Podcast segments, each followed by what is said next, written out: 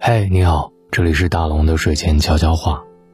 在每个周末，我都会整理一下留言，看看大家问我的问题，然后一一的回复给大家。今天呢，特别想说这么一件事儿，就是你的伴侣特别喜欢看你的手机，尤其是想看你有没有跟异性聊天。那么今天我们就来说说这个话题：异性关系再好，一旦私下里。聊这三件事儿，关系就很难纯洁了。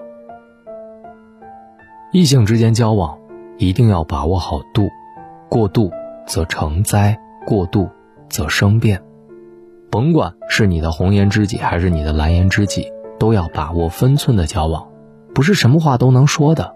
一旦不注意边界，就会造成不良影响。有多少夫妻之间的隔阂是因为异性关系处理不当而造成的？第一，异性之间关系再好，也别挑剔自己的伴侣。这个人世间哪有十全十美的人？是人都有缺点，是人都有不足。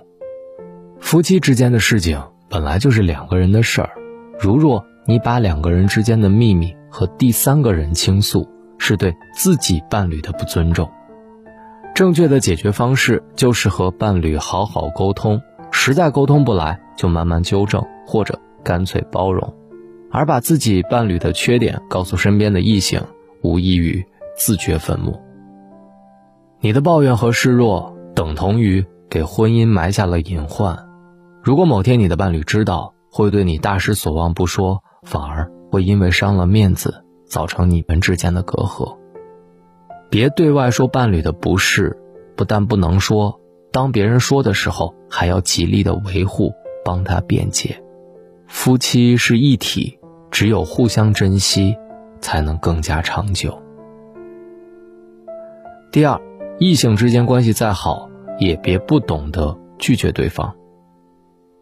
与人交往，其实最让人反感的，不是主动去找异性聊天的人，而是那些个。打着不好意思拒绝却接受别人暧昧的人，异性之间，如若你能明明白白与人划清界限，别人再怎么有想法，也不能把你坚固的堡垒攻克。怕就怕别人送你的礼物，你不好意思拒绝，或者干脆不想拒绝，于是接受了；别人约你出门，你不敢强硬说不，人家软磨硬泡，于是你又答应了。很多异性之间出了问题。都是从不懂得拒绝开始的。拒绝异性其实并不难，有的时候你不开口，不是你不会，而是你不舍得，不舍得一段暧昧的情绪，不舍得一段新鲜的感情。第三，异性关系再好，也别频繁的寻求帮助。感情债最难还，尤其是异性之间，男女之间交往。互相帮助实属寻常，但如若频繁示弱、太依赖对方，那就是过度。过度去依赖异性，产生精神需要，一有什么风吹草动，就向对方寻求帮助或者安慰，时间长了，不可能不影响双方的家庭。异性朋友不是爱人，不能成为你的避风港；异性朋友不是家人，不能成为你的安乐窝。异性朋友的肩膀。你若说靠就靠，早晚是会出现问题的。没有限度的交往会引发家庭和婚姻的矛盾不说，也会让人觉得你太过轻浮，不够庄重，与人品和名声都有碍。异性朋友一定要保持距离，可以欣赏，但是不能惦记；可以聊天，但是不能约束。和异性相处，不要过于亲近，产生暧昧，也别过于依赖。产生情愫，过近的异性关系当断不断，反受其乱；该放不放，必被其伤。想要友谊长久，只能保持应有的距离，让关系足够坦荡。好了，今天这篇文章应该能够帮助很多人。该怎么保持异性之间的关系足够坦荡的关系就好了。听完记得滑到页面最下方给大龙点一个再看吧，我是大龙，你可以在微信的公众平台搜索大龙，看到那个穿着白衬衣弹吉他的小哥哥，然后跟我成为好朋友。也可以选择新浪微博找到大龙大声说。今晚还是一样，听完一本书再睡吧。今天晚上我们就听这本《终结拖延症》。这本书的作者是威廉·克劳斯，是美国著名的心理治疗专家，拥有超过三十年的心理治疗经验，专攻各种负面心理的引导和治疗，比如说抑郁症、心理的亚健康和拖延症等等等等。值得一提的是，这本书的中文翻译是由豆瓣的战拖心理成长会，也就是战拖会完成的。这是目前国内最有经验的民间拖延互助自助组织，一直致力于传播拖延知识，并且支撑战拖延互助。正如他们在推荐这本书当中说的那样，这本书提供的认知、情绪、行为三管齐下的方法，方便实用，可以有效的防止拖延症的反复发作。威力强大，所以今天晚上就听听这本书再睡吧。呃，进入大龙读书会的方式，关注大龙的微信公众号，回复“读书”，回复“读书”，扫描二维码，选择这本《终结拖延症》。我是大龙，书里见。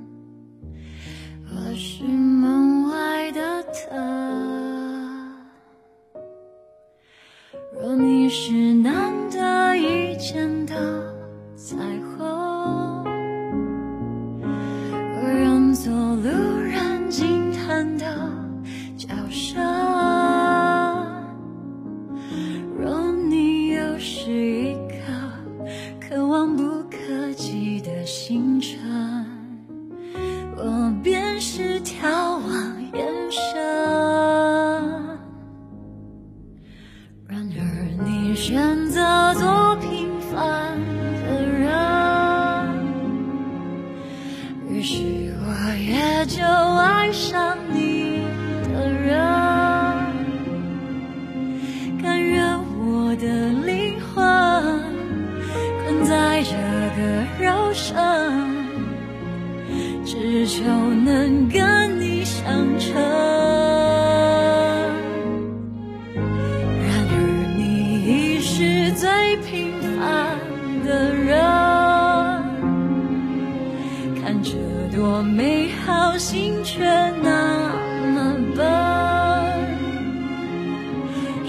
双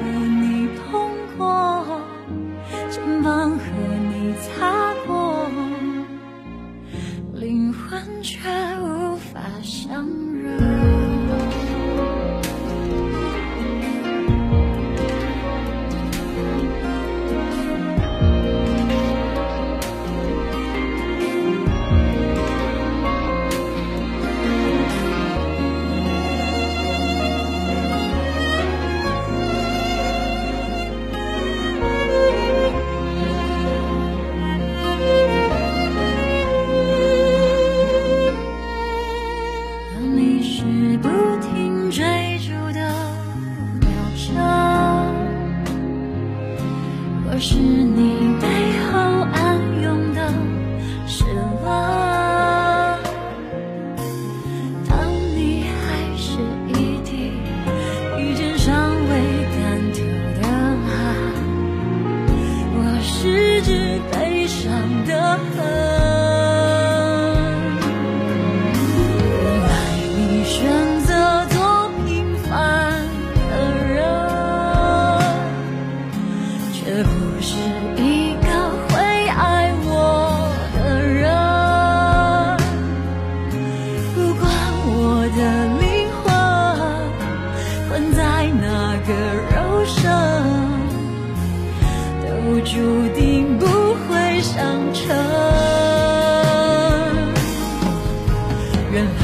我已是个平凡的人什么都明白心却那么疼和你谈笑风生和你谈过心声灵魂却不敢相